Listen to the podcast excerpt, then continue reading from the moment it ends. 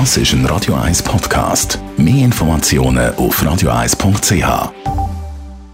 Der Wohntipp auf Radio 1 wird Ihnen präsentiert vom Hauseigentümerverband Schweiz. www.hev-schweiz.ch 1. August, Nationalviertag. Am nächsten Wochenende ist es soweit. Da wird natürlich wieder Raketen abgeladen und fein gegessen und zusammengesessen, soweit es natürlich äh, im Moment die Umstände ermöglichen. Thomas Oberle, Jurist vom Hauseigentümerverband, eine Frage, die ja immer wieder aufkommt im Zusammenhang mit dem 1. August ist, dürfen wir an dem Tag, am Nationalviertag, rund um die Uhr feiern?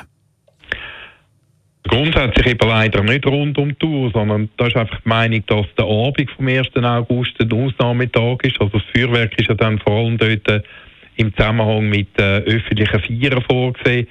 Äh, die findet in der Regel dann so am Abend ab der 7. oder ab, der 8. statt. Und jetzt eben im Gegensatz zum Jahreswechsel, wo man ja das neue Jahr einläutet, feiern wir ja nicht den Wechsel zum 2. August, es müsste dann irgendwann, irgendwann vernünftigerweise auch wieder mal fertig sein muss allerdings auch immer wieder sagen, dort muss man halt tolerant sein an so einem Tag. Dort kann man nicht erwarten, dass es dann einfach schön ruhig ist nach der Zähne, wenn man dann schon ins Bett möchte gehen. Also Lärmbelästigung wegen dem 1. August Feuerwerk, das geht nicht?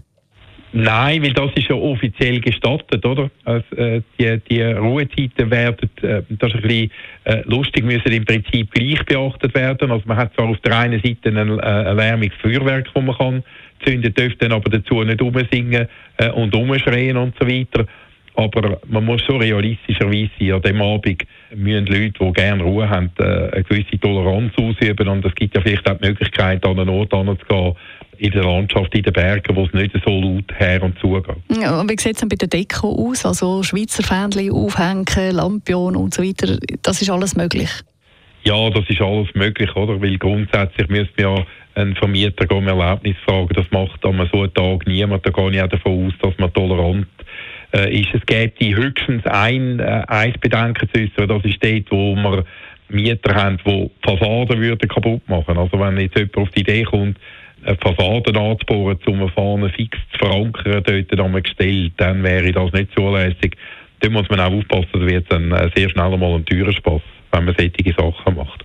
Der Thomas Oberle, Jurist vom Hauseigentümerverband, immer am Montagnachmittag nach der Eis.